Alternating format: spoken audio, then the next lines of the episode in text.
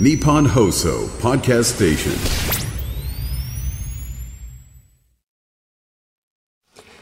11月6日月曜日時刻は午後3時半を回りました FM93 AM1242 日本放送ラジオでお聞きの皆さんこんにちは辛坊治郎ですパソコン、スマートフォンを使ってラジコでお聞きの皆さん、そしてポッドキャストでお聞きの皆さん、こんにちは。日本放送の増山さやかです。辛坊治郎ズームそこまで言うか。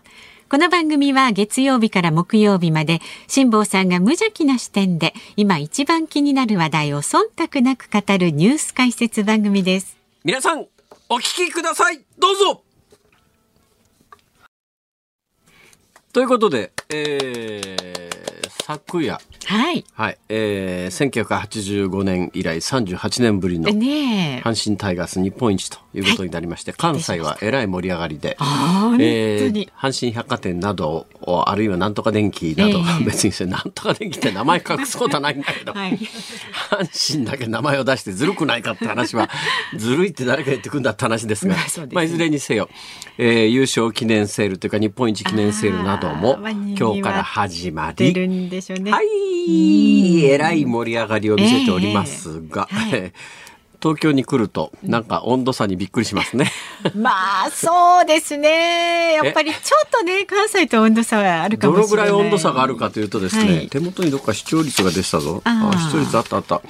えーちなみに、えー最終戦というか阪神オリックス第7戦、えーフジテレビが中継権を持ってました、ええ。この辺の中継権はですね中継権持ってても、まあ、7戦までもつれ込むこともないかなみたいな。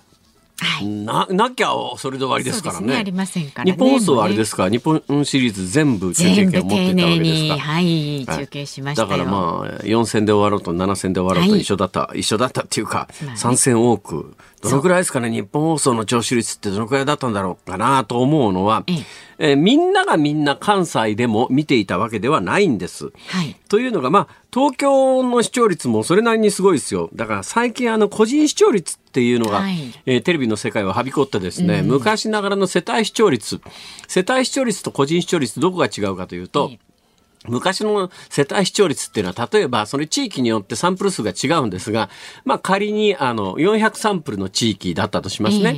400サンプルの地域で、400世帯、えーそれ世帯ごとに視聴率。だ世帯の中に、昔は大体テレビって一つの家に一個しかなかったわけですよ。みんなで集まってみるっていみうんね。なで扱ってお茶の間のテレビって、えーまあ、うんレンズがついてたりですね。うちのテレビはレンズはついてなかったけど、ゴブラン織りの生地みたいなやつで、蓋してあったりなんかして扉のあったやつ、両開きの、観音開きの扉のあったテレビもありますからテレビもね。そうそうありましたよね。まあ、ほとんど神棚みたいな扱いをされてた時代があったんですが、は今もうそういう時代じゃありません。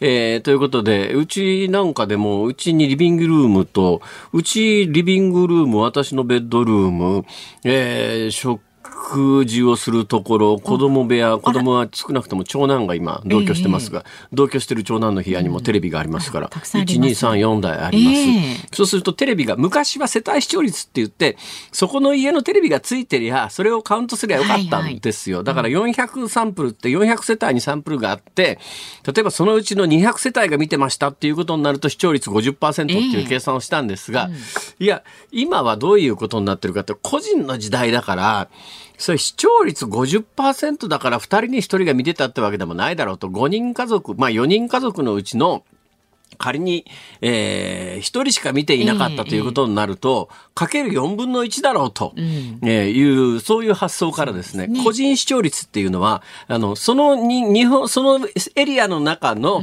何パーセントの人がはい。テレビを見ていたかっていうことになると、数字がぐっと少なくなるんです。よ。えー昨日のフジテレビ、昔ながらの世帯視聴率でいうと18.1%。最近あのテレビ見る人が少なくなってきたと言われてる時代の中で18.1%っていうのはなかなか見事な数字ですね。すねところね個人視聴率もすごいですよ。個人視聴率も関東地区で11.5%ですから、おえーだから10人のうち1人以上は、だから1割以上の人が見ていました。これは確実に見ていました。はい世帯視聴率だと何人見てたかなんかわかんないんですが、まあ、個人視聴率で11.5%っていうのはかなり立派な数字だと思います。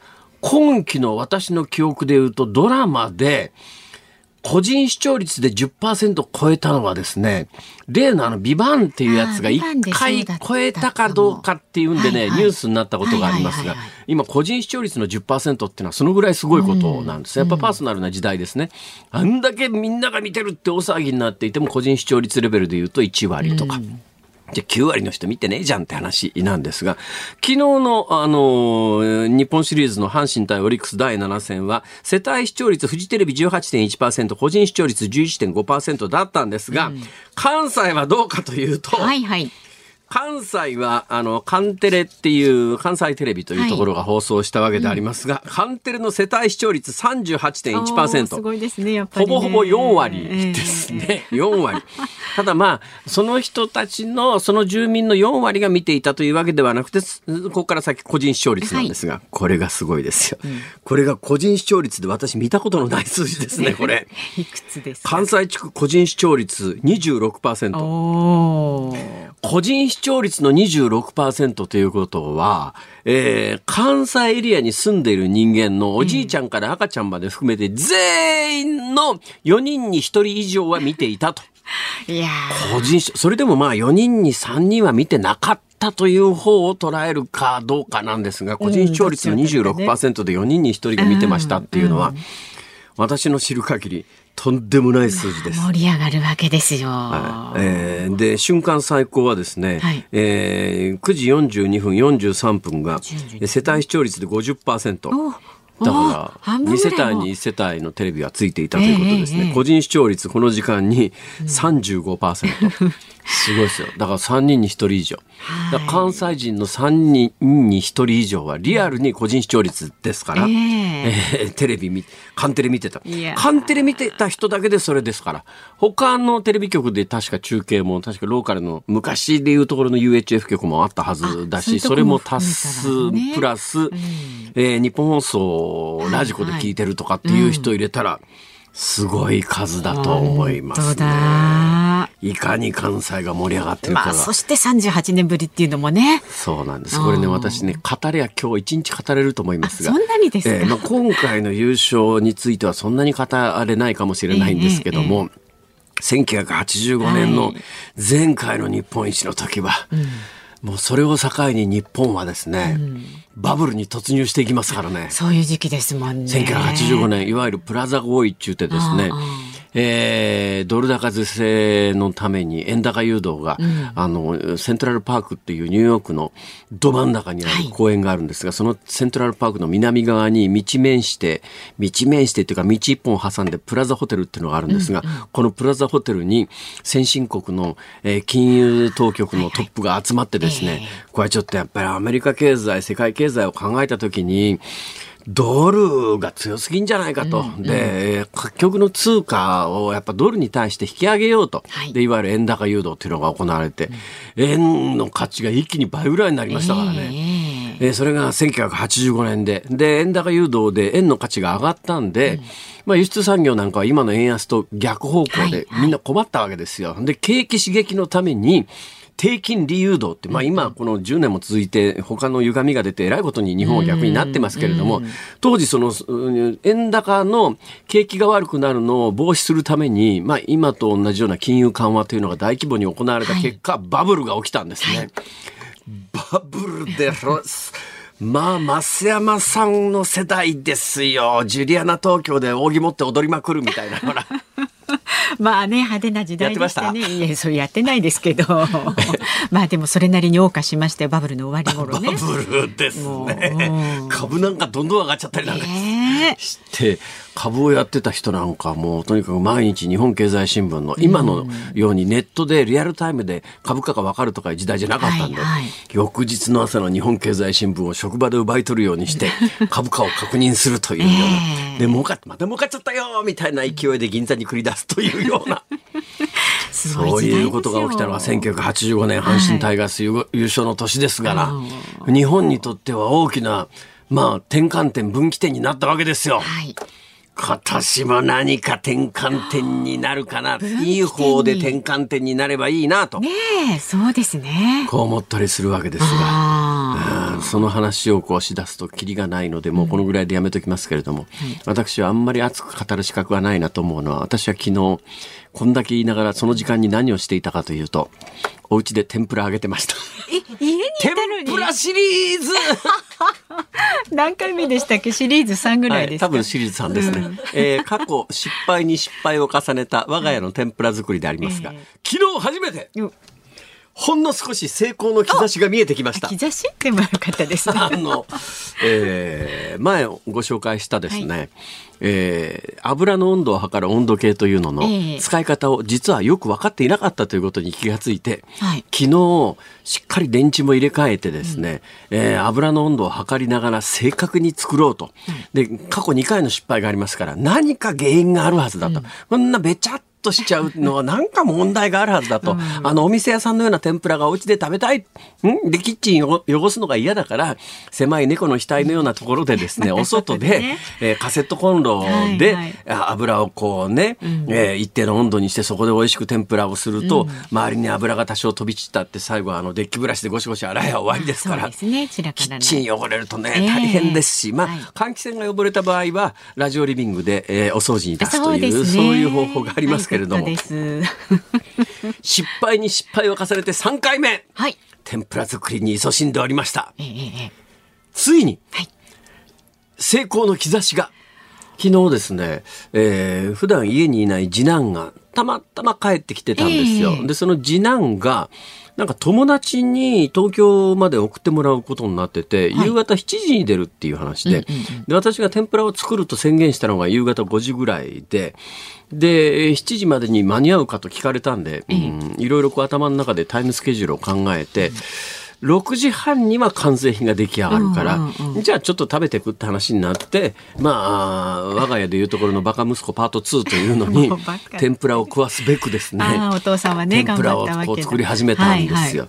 それで過去2回の失敗で、えとにかく何か原因があるはずだと、マニュアル通り完璧に一からやってみようということで炭酸水で、えーグルテンがあのそんなにね、できないようにそっとそっとかき攪拌をしてね。いい感じの最初の1回目の失敗は水入れすぎて失敗したんで。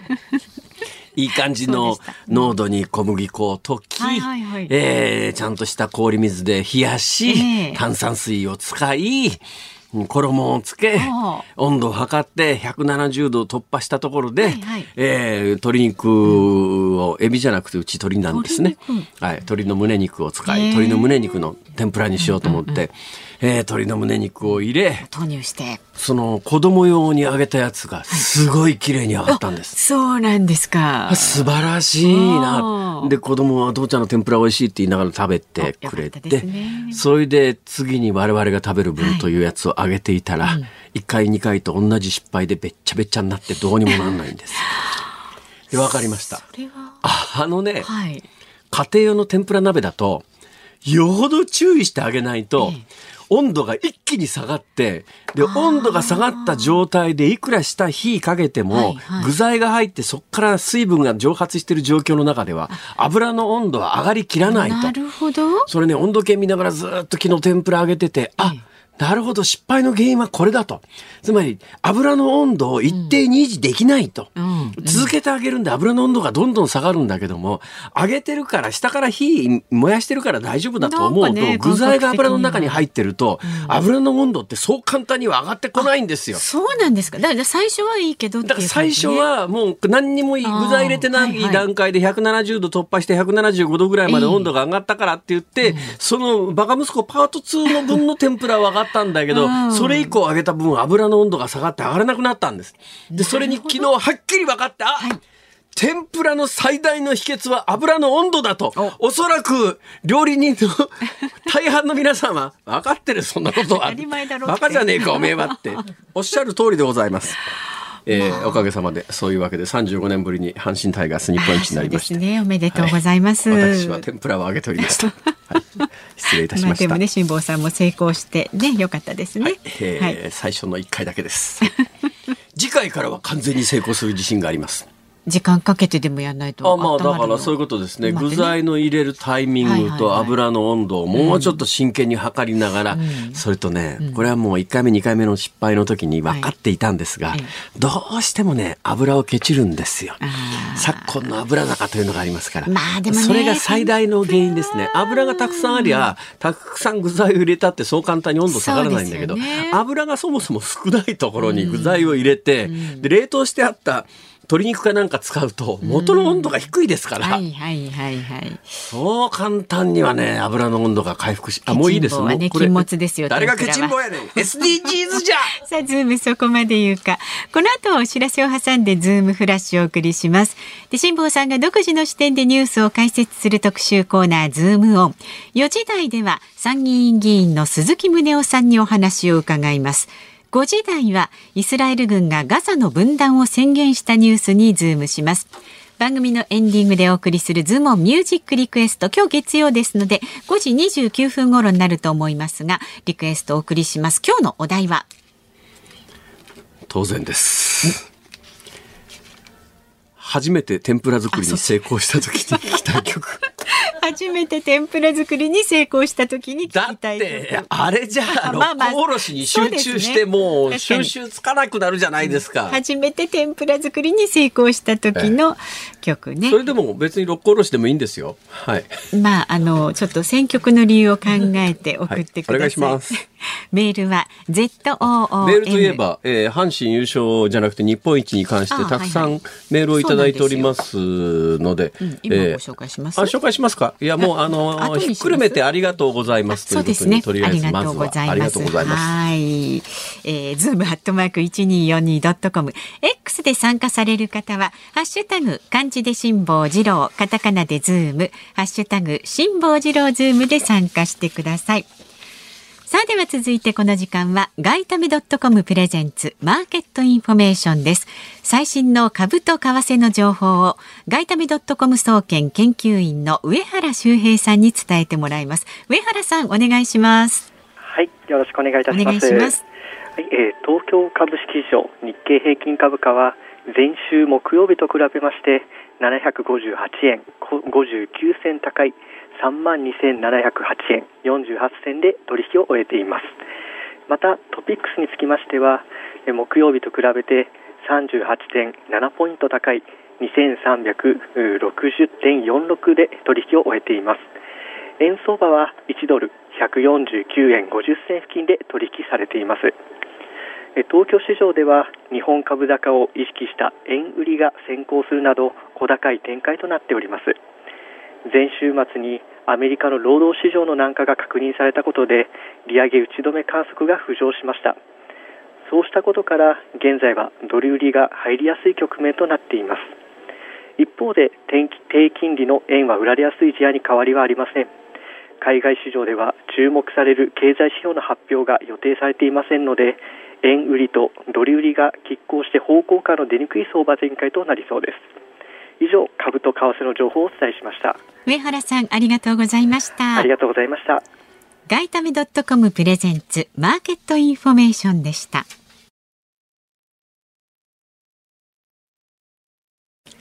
ニッポン放送ズームそこまで言うか。このコーナーでは辛坊さんが独自の視点でニュースを解説します。まずは週末から今日にかけてのニュースを紹介するズームフラッシュです水俣病の原因となった水銀を包括的に規制する水銀に関する水俣条約の締約国会議で3日直管蛍光灯の製造と輸出入を2027年の末までに禁止することが決まりました。すでに禁止が決まっている電球型の蛍光灯と合わせ、すべての一般照明用の蛍光灯の製造が終わることになります。立憲民主党の菅直人元総理大臣が昨日次の衆議院選挙に立候補しない方針を正式に表明しました。77歳の年齢を踏まえ若い人にチャレンジしてもらいたいとその理由を話しています。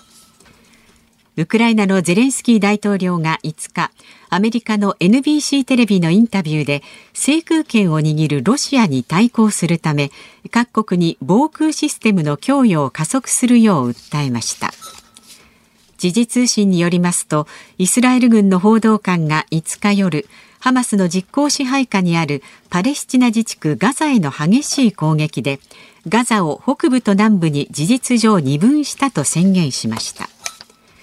プロ野球の日本シリーズ第7戦が昨日行われ阪神がオリックスを7対1で破り1985年以来38年ぶりのアレのアレいわゆる日本一に輝きました。解散命令請求をされた旧統一教会が元信者らへの被害補償が必要になった際の原資として最大100億円ほどを国側に供託する方向で調整していることが昨日分かりました。近く公表する見通しです。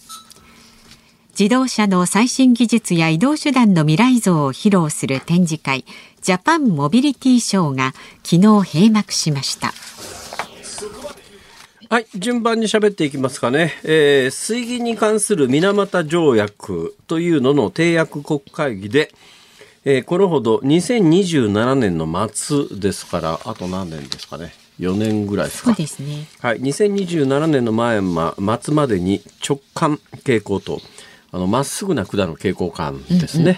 よく、うん、学校の廊下の天井とかに、イメージとしてはありますか、はいはいはい、私のイメージで言うとなぜか病院の廊下の天井なんですけどもまっすぐな管っていう、はいはい、えー、この間ね地下鉄東京の地下鉄に乗ったんですよ、はい、そしたらあのまっすぐな管の蛍光灯があってあいまだにまっすぐな管の蛍光灯があるのかと思ってよく見たら横のところに、はい、えー、この地下鉄は、えー、直感型直感蛍光灯型 LED 照明を使用しておりますって、わざわざ書いてある。そうなんですか。わざわざ書いてあるということは、はいはい、未だに蛍光管使ってるのかっていう、まあ、クレームが来るか来ないかともかくとして、そういう見方に配慮してるんだろうなと。で、どこにあの水銀が使われてるんだというとですね、あの蛍光灯っていうのは仕組み上、うん、あの蛍光管の管の中に、はい、水銀の薄いんですけど薄い水銀の蒸気というのを封入する仕組みになって、うんうん。うん、そこに電気が当たることで、まあ、あの最終的に光るっていう。なもんで、まあ、必然的に水銀が使われてるんで、水銀ってごく微量なんだけれどもあの水産物の中みたいなところで、食物連鎖で蓄積されていくものなんで、まあおそらく数年でえー、蛍光管というものが世の中から消えるんだろうなと思います。ズームフラッシュでした。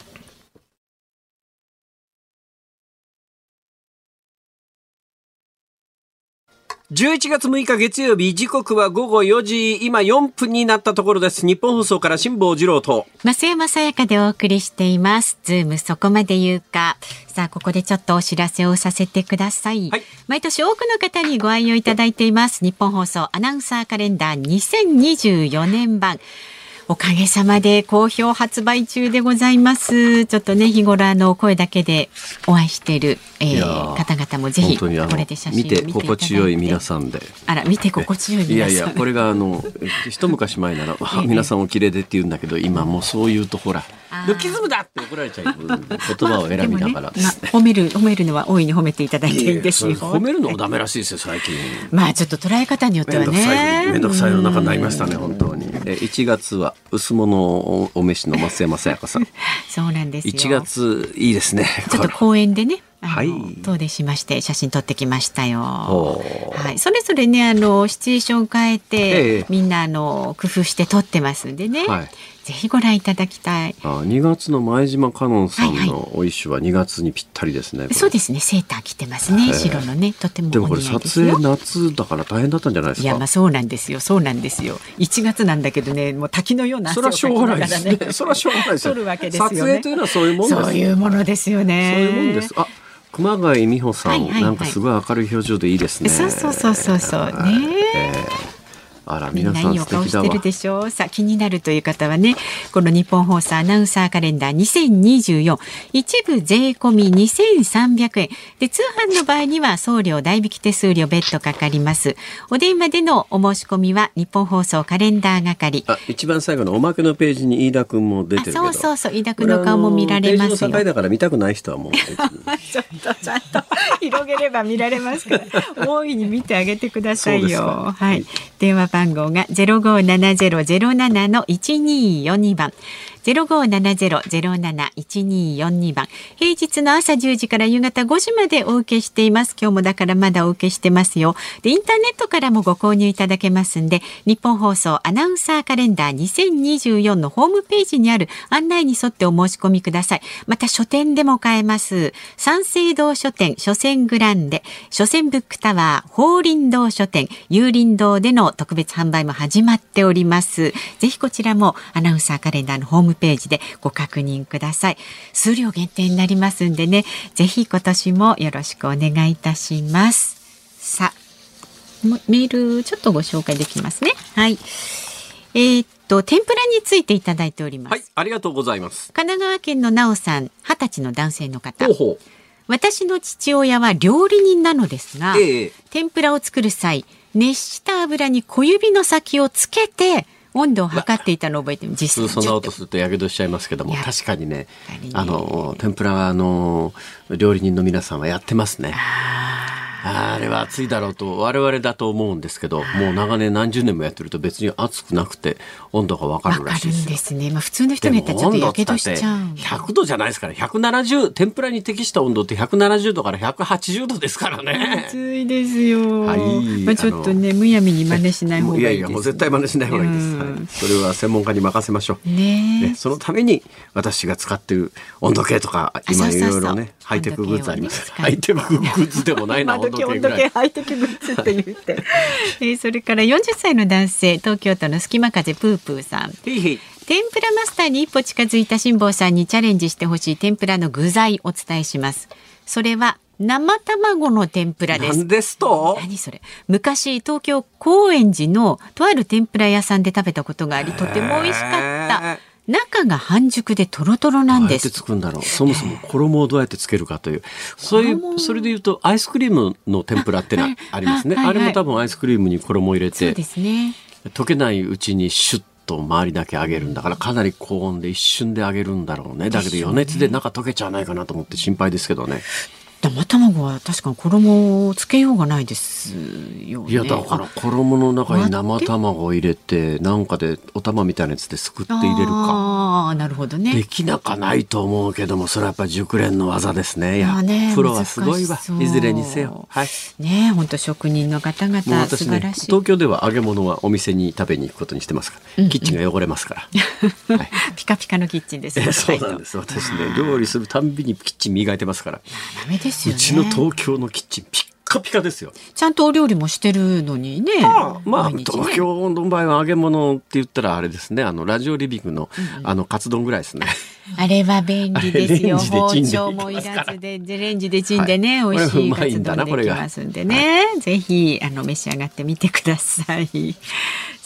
まだまだあなたからのご意見はこちらでお待ちしておりますのでお寄せくださいメールで送ってくださる方は zoom zoom アットマーク一二四二ドットコム旧ツイッター X で参加される方ハッシュタグ漢字で辛坊治郎、カタカナでズーム、ハッシュタグ辛坊治郎ズームで参加してください。で、今日は月曜日なんでね、5時35分までの生放送になります。そうか。じゃあ今日はいつもより長い曲がかけられる日ですね。でも OK ですよ、はい、長めの曲でもね、構いませんので、5時29分ぐらいになると思います。ズームオンミュージックリクエスト。今日のお題は、初めて天ぷら作りに成功した時に聴きたい曲です。あなたが選んだ一曲をお送りしますんで選曲の理由も書いて送ってくださいお待ちしておりますこの後は参議院議員の鈴木宗男さんにお話を伺います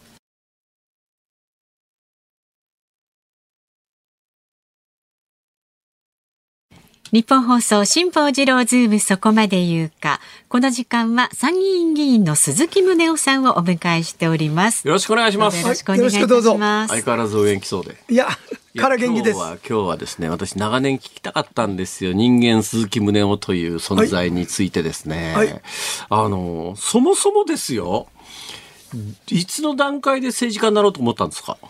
私は中学1年の作文でですね、は将来の夢というテーマでね、ええ作文書いた時政治家になるって書いたんです。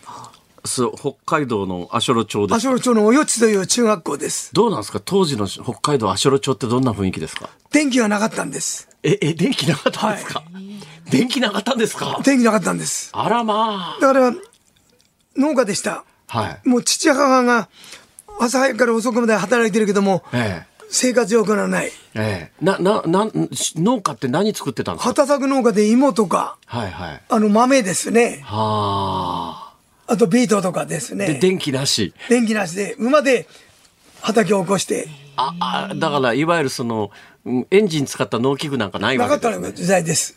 はあ。だからその働く両親の姿を見てね、えやっぱこれ政治がないなと。はあ。で、有線放送、はいはい。ラジオだけがあるんです、NHK の。NHK のラジオしかないんですよテレビなかったんですか？テレビまでないんです。あ電気がないからテレビ来ないか。はい。そりゃそうです有線放ね。送だけなんですよ。ああ、そうか。ラジオも個人の家で聞くわけじゃないんだ。有線放送なんだ。ラジオからはね、ええ。東京オリンピックが3年後にあるとかはいはい。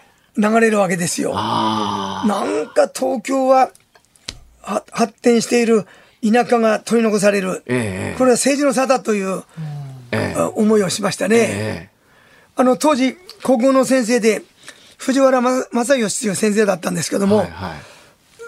それから23年後私は35で国会議員になった時ですね、その先生がええその作文を披露してくれましたね。ありがたよくそんなもんが残ってましたね。やっぱりあの学校の先生っていうのは記録取ってんですね。自分の担任だとか、あるいは生徒の。で、政治家デビューはどこからですか？北海道5区と言いまして、その足路、だから、帯広、釧路、根室、あの、網走でした。いきなり国会議員ですか？いいきなり国会議員です。それまでは秘書ですあか中川一郎という大師のはいはいはいはい秘書をやってました学生時代から。学生時代からやってはい。たんだ。もう21の時から秘書をやりまして、学校は、大学は東京ですよね、確か東に、京で拓大行ってました。ええで、中川先生の事務所に、あの、遊びに行ってたもんですから、ええそうで中川先生がお前秘書にならんかとはい。声をかけてくれてですね、え秘書になって、これはチャンスだと思って、ええもう寝ないで働きました。それがだけど、師匠も長いですよ。十何年ですか。14年やりました。やって。はい。それで、まあ、あの、中川先生のところの地盤からし出馬された。と中川先生な、亡くなったもんですから、そうですね。はい、息子さんも出る、ええ秘書の私も出る、もう当時は今から40年前です、ちょうど。ええ小釣りの争いって言われましてね。大変な話題になりましたそ。れを鈴木さんが制したんですか？で、息子さんも入る私も入ったんです。あ、当時は抽選局か。5人区でしたから。あ、そうですね。ただ自民党の現職2人は落選しましたね。はあ、あ当時は5人区で自民党が3人いた三人いたんですけどもなんだ。私と中川さんだけで。中川翔一さん。はい。はい、はい。で、社会党が3人入りましたね。はあ、そういうで、時代だ私は無所属、公認もらえんかったんです。ええええええあ、自民党公認なしで。なしで追加公認ですか？でですが当選して初めて追加公認でしたね。はい、はい。だから抽選局で公認もらえないともう落選確実なんですよ。まあ、当時そうですね。当時はえまあ、それでも私はもう寝ないで頑張ってですね、えええあの、奇跡の当選って言われました。あの、松山千春さんとはいつからの付き合いなんですか？もう私が高校生ぐらいの時から付き合いなんですけども、へ どういう付き合いですか、それ？その、同じ同郷で、足下ろで？私が秘書になった時からですね、はいはい。この、松山さんのお父さんは、もう私をえらい、あの、心配してくれましてね、はいはいはい。そんな関係で、松山千春さんのお父さんって何やってた人なんですか？新聞社なんです。あ、そうなんですか。アショロという町で、はいはいローカル新聞やってるわけですよ。ええ十勝新聞という。ええはい。それまた町長さんの悪口書くもんですから、ええ新聞は売れませんね。ただ、あの、お父さんの反骨の精神が、ええあ千原さんにはあの映ってますね。ええうん。ああ、あ、そしたらその長い付き合いですね。だからもう、長い付き合いですね。えだから、私はその40年前、ええちょうど今年がバッジをつけて40年なんですけども、はいはい。40年前から千原さんはもうマイク握って私をやってくれましたね。40年間。はい。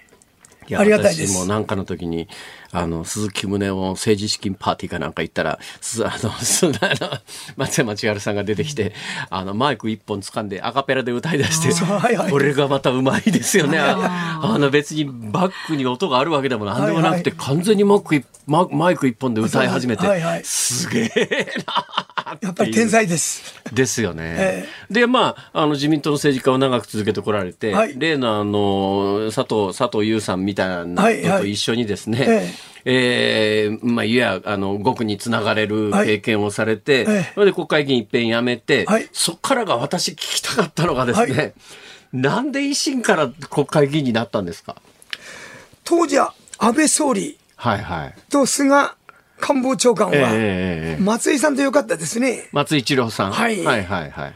だから、鈴木さんとええ。維新から出て自民党とのパイプ役をやってくれと、はあはあ。こう言われました。はあはあ。あの、もう4年前になりますけども。はいはい。あれ、もともとあれですよね、新党大地はいで当選されてますそそう、よね。新党第一で、あの、私は逮捕された後もですよ、はいはい。選挙に出て、ええあの、平成17年、はい。21年と当選してるんです。ええ。で、22年、9月にはい最高裁で棄却されたもんですから、公民決定士になっちゃったわけです、ね。あそこでバッジ外されたんですね。なるほどはいなるほど。で、その後の復活の時に、あの、じゃあ安倍さん、菅さんと松井さんとのパイプの中で、で話し合いの中で、まあ、維新から出て、えええまあ、自民党とのパイプ役をやれと。え。はいはい。当時維新は国会議員3割削減、はあは定数ですね。あ。はいはい。数を3割減らす。ええ給料も3割カット。はいはい。これもともと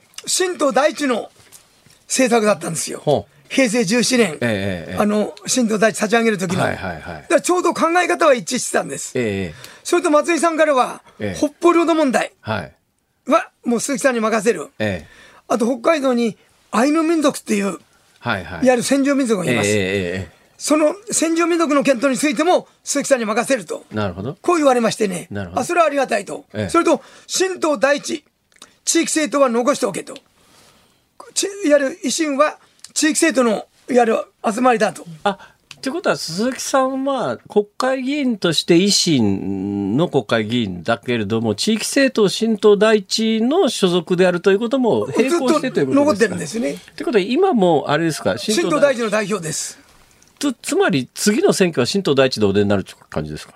まあ、いろいろ、どうされるんですか？だから今、だからこの間、えあの、今まあ参議院、無所属の参議院議員で、はいはい2年後の選挙で、えー確か選挙ですよね。ねですよね。はいえーで、参議院選挙は3年ごとで半数改選で、はい次、次、まあ参議院でお出になるのか、それともどっかのタイミングで衆議院を目指すのか、どういうイメージ私はそこはちょっと巡り合わせですね。はあはい。いい本人のい希望としては？いや、要は希望としては私はあの、北方領土問題だけは、なんとか解決したいと思うんです、ええ思いますから、えもし2年の間にはい。解決すれば、私はし目的と目標、はい達成するからいいんですけども、ええ解決はしないようではやっぱり、いや、2もう一回チャレンジ。年でそれは天地ひっくり返っても解決しないでしょ、今の状況の中で。いや、ありますね。と見てらっしゃる。あります。やり方は、こんなのもエイヤーで決まる話ですから。ああまあまあ、領土問題ってそうかもしれないですね。はいどっかでね。これこれはもう、決断だけすれば早いですから、安倍さんのラインで、プーチンさんも受けたわけですからね。だから安倍さんは最後亡くなる前にあの提唱されてたのは、はいまあ、北方四島全島一括返還というのは長年日本は主張してきたけれどもそれだとなかなか話は動かないとそうですそうすると現実に島民の特に歯舞色丹そうですそうです島の島民で周りの漁業をやってらっしゃる方の意見で言うと、とにかく歯舞色丹の周りで漁業ができるようにしてくれっていう私もね実際に北方領土周辺の、はいあの、根室その他取材行って、元島民の皆さんと話すると、その辺の気持ちはかなり切実ですよね。そうです。今、辛坊さんおっしゃおっしゃった通り、安倍総理は、ええ歯舞色丹を日本に返してくれと。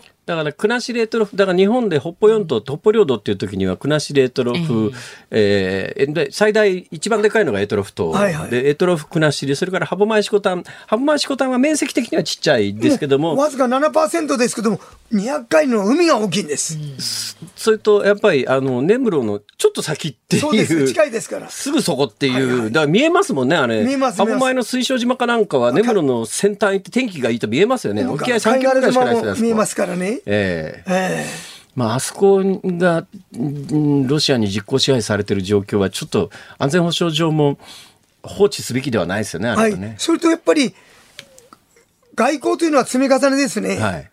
日本がソ連時代から今のロシアにかけて担保いただいてるのは、平和条約締結の後に、歯舞群島と色丹島を日本に引き渡す。そうですね。これがだから1956年、日ソ共同宣言なんですね。はい。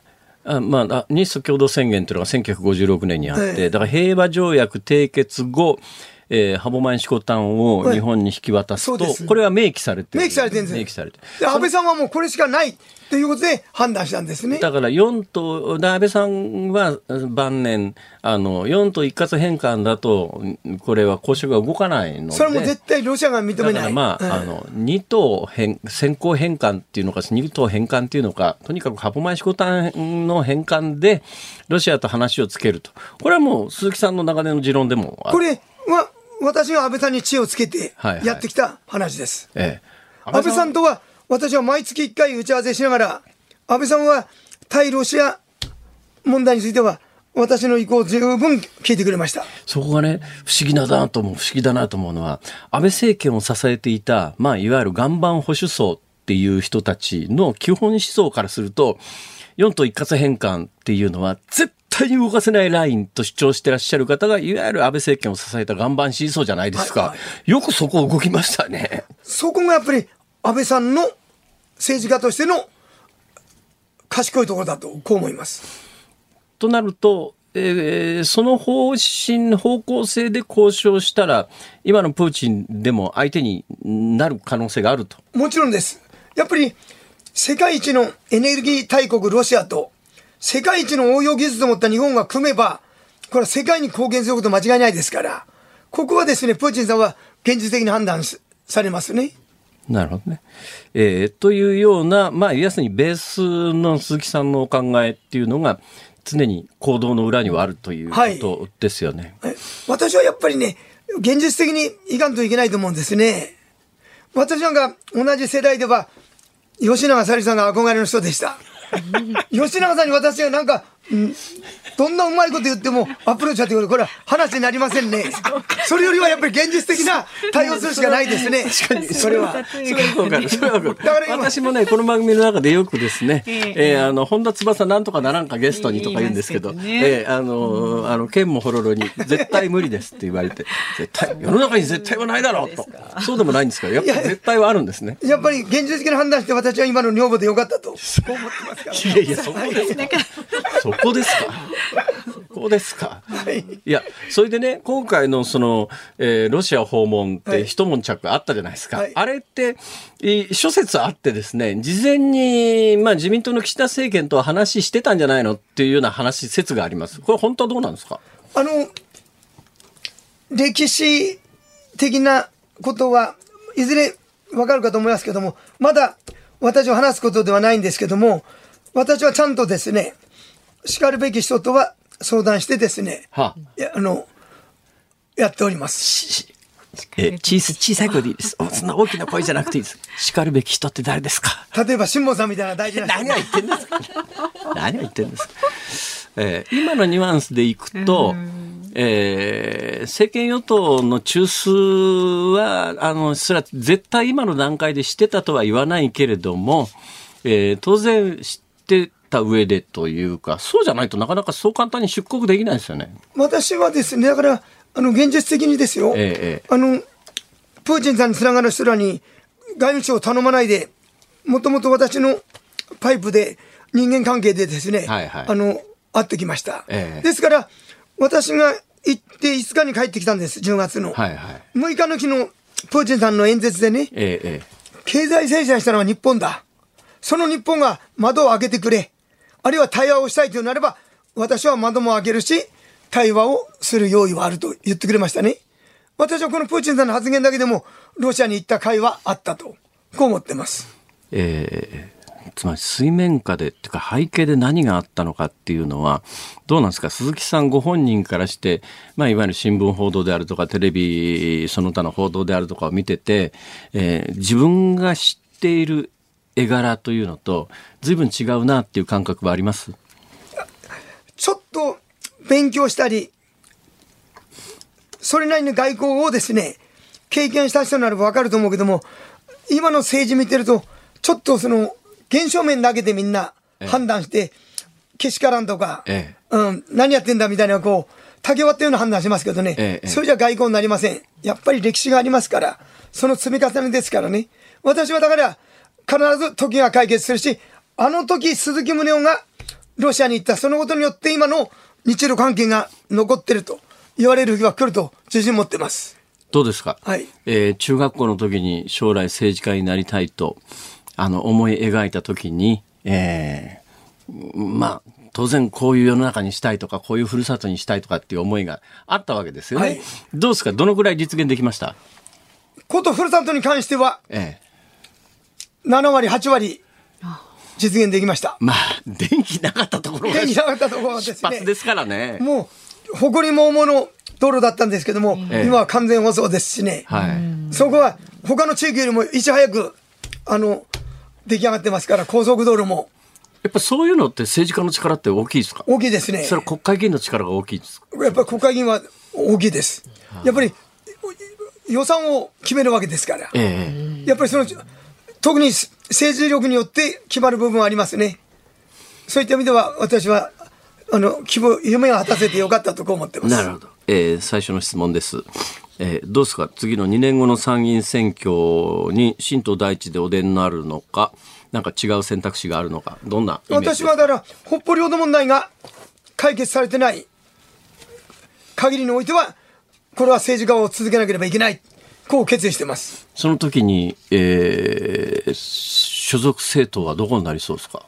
あの、もともと私は保守ですから、ええ、保守の中でですね、ええ、の立ち位置で勝負をします。なるほど。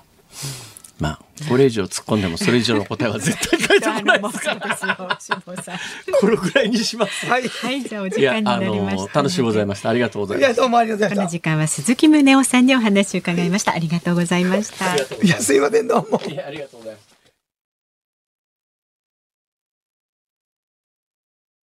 す。ズームニッポン放送辛坊治郎ズームそこまで言うかをポッドキャスト YouTube でお聞きのあなた増山さやかです。飯田浩司です。お聞きの内容は配信用に編集したものです。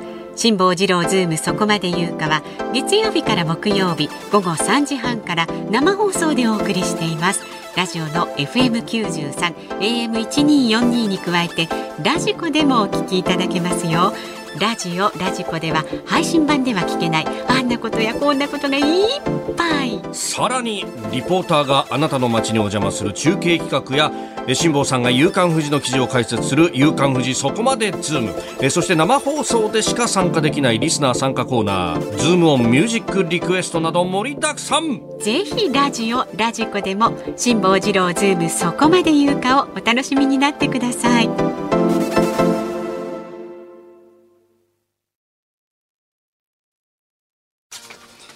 11月6日木曜日え、なんでやねん。なんで？もうやだし、もうさ。木曜日やねん。失礼しました。嘘ですよ。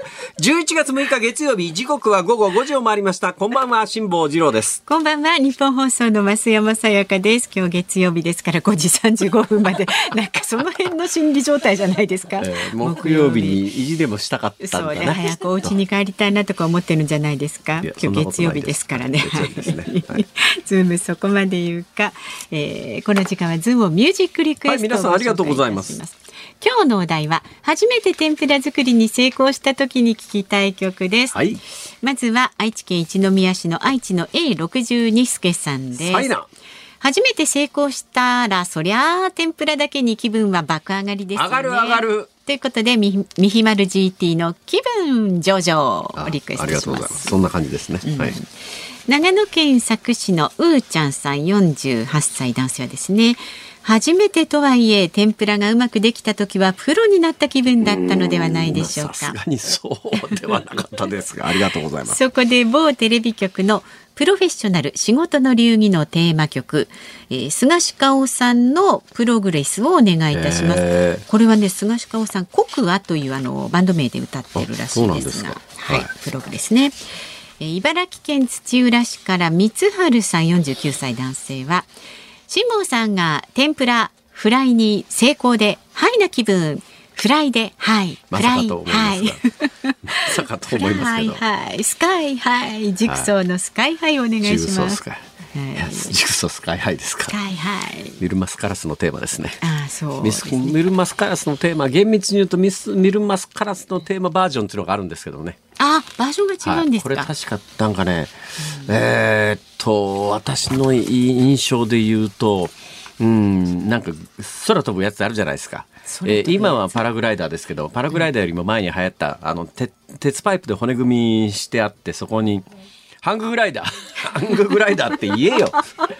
ハンググライダーが出てくる映画だったような気がするな。あそうでしたか。はい、そのテーマ曲だったんじゃないかな。私好きなんですこれ。ではい。い。それから56歳の中介さんはですね、1982年に放送された石田哲夫さん主演のドラマ天まで上がれの主題歌をチボ違う曲。違うドラマでしたねそれ、はい、島大輔さんの男の勲章をリクエストします。天ぷら上がれ、天まで上がれ。天まで上がれ。天ぷら上がれ。あったあった。ね。はい。そして神奈川県の MC 小武平さん55歳男性はですね、カラッと揚がった天ぷらには天つゆと大根おろしですよね。大根おろし、大根おろし、六甲おろし、六甲おろしおまりバージョンリクエストします。なんでおこのタイミングでおまりバージョンなんだっていう話はありますけど去年のね。7月にかかってます、はいそうですねねえありがとうござありがいますとうございます。えー、六甲おろしね六甲おろしの正統派の立川澄人さんからの六甲おろしが来たらかけようと思ってたら正統派は来てるんだろうと思いますけれども、はい、構成作家の方がここまで届けてくれなかったものはないのと一緒ですから。はい。本日のズームオンミュージックリクエスト。島大輔男の勲章。ああ、なんか懐かしいですね。本当に。はい、お送りしチボ。違うドラマだ。す。ではすいませんはい。わかる人だけ笑ってください、えーはいそうですね。今日ズームオンミュージックリクエスト5時29分ぐらいになると思いますのでね、ぜひお聞きになってください。あれはパパと呼ばないでだったな確かパパと呼ばないでだっけ？違う？まあいいやもうや何でもいいですはいはい。ご意見は、ズームアットマーク 1242.com。X は、ハッシュタグ、漢字で辛坊治郎、カタカナでズーム、ハッシュタグ、辛抱二郎ズームで参加してください。お待ちしております。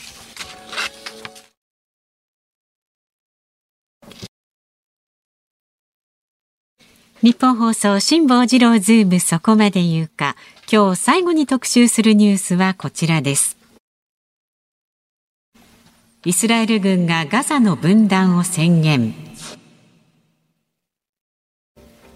時事通信によりますとイスラエル軍の報道官が5日夜ハマスの実効支配下にあるパレスチナ自治区ガザへの激しい攻撃でガザを北部と南部に事実上二分したと宣言しました。またイスラエルの文化遺産担当省は5日に放送されたラジオ番組でガザへの核兵器の使用が選択肢の一つと発言しましたがネタニヤフ首相は即座に否定しています。この間この番組でこのコーナーこの時間だったかどうかまああんまり記憶が定かではないんですが、はい。おそらくこの時間だったような気がします、えーパレスチナの地をめぐる地っていうのは場所ですね、パレスチナの地をめぐる、まあ、歴史的なこの2000年ぐらいの話をじっくりした記憶があるんですが、はい。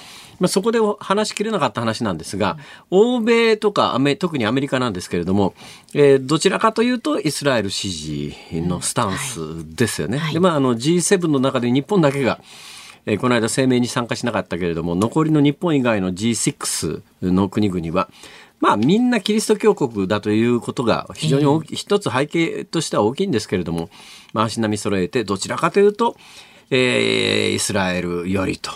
えー、日本は割とね、左派リベラルの人がメディア関係者とか多いので、うん、まあ、パレスチナに、えー、思いを寄せる人たちがそれなりに多いし、アメリカあたりでも Z 世代と言われるような若い世代を中心に、やっぱり、えー、現代の人権感覚からすると、やっぱりちょっとイスラエルが今、ガザで行っていることは容認できないということで、アメリカ全体、まあ、高齢者も含めたアメリカ全体の、特にバイデン政権って民主党で、民主党ってどちらかというと共和党よりは、あの、イスラエルに批判的な人もいるんですが、それでもバイデン政権がはっきりと、今回の騒動に関して騒動っていうか戦争というか、うん、テロというとまたこれちょっと一面に偏りすぎなんで、こういう時の表現が非常に難しいんですが、まあ、今回の戦いの中でイスラエル寄りを鮮明にバイデン大統領は知ってるという背景にあるのはアメリカという国は歴史的にイスラエル寄りだったりするわけですよ。はいうん、それでね、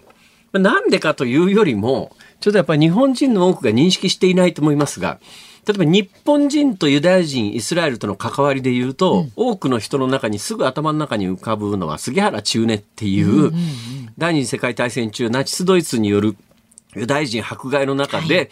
えー、国外に逃亡するユダヤ人にビザを発給して、うん、日本経由で第三国に逃がすということで、数千人の命を、ユダヤ人の命を救ったと。で、同じ文脈で言うと、アメリカであの映画になりましたが、シンドラーのリストっていう、シンドラーという、だから杉原中根さんは日本のシンドラーという言われ方しますが、まあ同じように、多くのユダヤ人の命を救ったということで、シンドラーとか杉原中根っていう、そういう名前はすぐ浮かぶだろうと思いますが、はい、アメリカ人の認識としては、まあ事実としてもそうなんですが、世界で最もたくさんのユダヤ人の命を救ったのはアメリカ人であると。もうそれはシンドラーとか杉原中年なんかとは桁が違うと、はい、数百万人のユダヤ人の命を救ったという認識を持っているアメリカ人は相当多いです。えー、というのが第二次大戦で、ナチスドイツに迫害されて殺されたユダヤ人が数百万人なんですが、うん、あのまんまもし第二次大戦が、えー、ナチスドイツの勝利で終わったら、うん、おそらくヨーロッパにおけるユダヤ人ってまあ、いやあの民族まさにホロコーストなんですけども民族根絶やしにされるぐらい殺害されてたはずなんだけど、はい、それを止めた原動力は第二次大戦中に途中からアメリカが参戦することで戦争に参加することで、うん、第二次世界大戦にアメリカが参戦していなかったら間違いなくと私は断言しますけどナチスドイツが勝ってたと思います。ナチスドイツが勝ってたら、はい、まずヨーロッパにおけるユダヤ人は全員虐殺されてただろうなと思うとナチスドイツのユダヤ人抹殺を止めたのは第二次大戦におけるアメリカの参戦であるというのはもう歴史的に間違いなくてでそのためにやっぱりアメリカ人の若者が満単位で戦場で命を落としてるわけですよ。うんうん、そうするとアメリカ人の意識の中ではさあ、杉原中根が救った、シンドラが救った数千人だけども、数百万人のユダヤ人の命を救ったのは、我々はアメリカ人であるというベースの認識がありますから、からこの認識なかなかね、日本人は持ってないと思いますけれども。で、で、で、そもそもアメリカという国は、もともとアメリカという国がなんでできたかというと、まあ、これはユダヤ教ではなくてキリスト教なんですが、まあ、キリスト教における信教の自由を求めた人たちが新大陸のアメリカに渡ったんだけど、同じ文脈でヨーロッパで長年、それこそ2000年近く差別と迫害をされていたユダヤ人の人たちが、まあ、ユダヤ教という一つの信教の自由を求めて差別から逃れるためにアメリカ建国に関わってるわけで、だからアメリカにはやたらユダヤ人が多いんですよ。で、まあ、ユダヤ人っていうと、なんかあの、お金持ちっていう印象を持ってる日本人非常に多いと思うんだけど、はいはい、これもね、必ずしもみんなが金持ちってわけじゃないですからね。はい、確かにあの、ロスチャイルド系とかなんとか系とかみたいな、えー、金融資本の大手でお金持ってる大臣というのは、まあ、それは世界的に有名なんだけれども、だけどみんながそう金持ちなわけじゃなくて、アメリカ建国発展に相当多くのユダヤ人の普通の庶民の人たちが原動力になって、それが今のアメリカという国を作ったという背景があって、1947年に、あの、イスラエルが建国された時の背景に、その人たちがいて、建国を全面的に応援したという背景があるんで、うん、今回の騒動に、騒動というか、だからこの辺の表現は難しいですが、はい、今回状況がここに至った時に、うん。やっぱり欧米人の中には、やっぱ長年2000年にわたってユダヤ人を迫害し続けたという、それは迫害したのはナチスドイツだけじゃなくて、ヨーロッパ全体でユダヤ人を迫害してきてたっていう食材意識が根底にある。で、プラス、あのー、まあ、これは2000年、つまりには及ばないですね。つまり、えー、イスラム教というのが成立したのは6世紀か7世紀かその辺だから、だからイスラム教が誕生してから1400年、1400年ぐらいだと思いますから、だけどその1400年にわたる、キリスト教 VS イスラム教という宗教対立があり、なおかつここが心理的に複雑なんだけど、ヨーロッパやアメリカの皆さんの中には、長年ユダヤ人を迫害してきたっていう食材意識もあり、その一方で、え、多くのアメリカ人なんかは、いや、だけども、何百万人ものユダヤ人の命を俺たちの先祖が、えー、えー、救ったという意識もあり、だから我々が考える以上に、心理的にみんな複雑だったりするわけですよ。ですね、だから G7 の中でキリスト教をベースとする、うん、国家体国家であるところの6つの国は、まあ、一致して、えー、どちらかというとイスラエル寄りの声明を出してるけれども、えー、日本人はまあ正直ですねまあ、こういう時はあの時の日本の言い方はいや日本人が今回あの、えー、拉致されてませんから声明に参加しませんでしたっていうそういう言い訳だけどその言い訳が余計なんでそんなこと言う必要ないんで黙ってやっぱり歴史的な背景も違いますからっていう一言で済めばいいのに。いや、日本人が拉致されてないから、声明に参加しなかったんですって。それだったら何かよと。えー、北朝鮮が日本人以外は拉致してないから、それ以外の国は関係ないっていう、その理屈がまかり通んのかよって言われちゃうと、それはないだろうっていう、このあたりの、本当にあの、岸田政権の対応は下手だなと思うんですけども、まあ、それはともかくとして、今、その核兵器の話がありましたよね。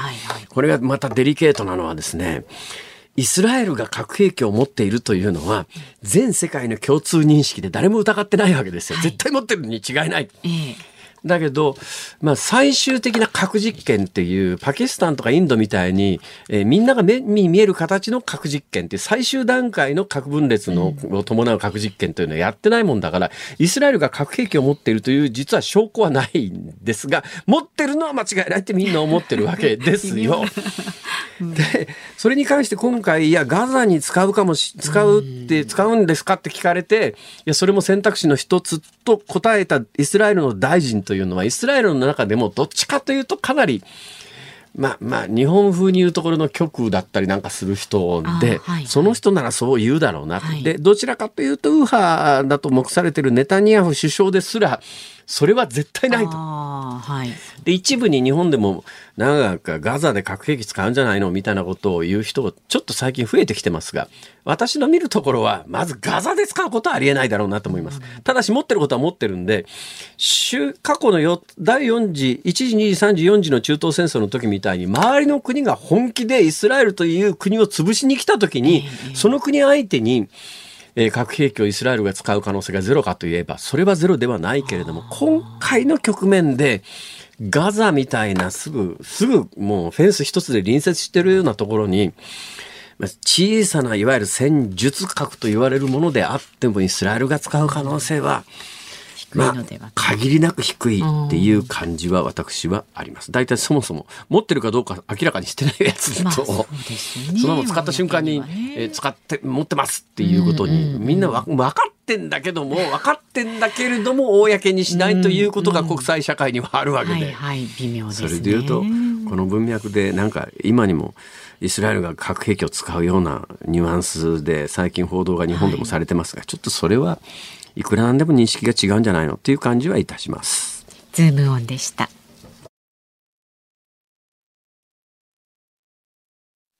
ズームミュージックリクエストをお送りしたのは江東区中介さんからのリクエストです。嶋大輔、男の勲章。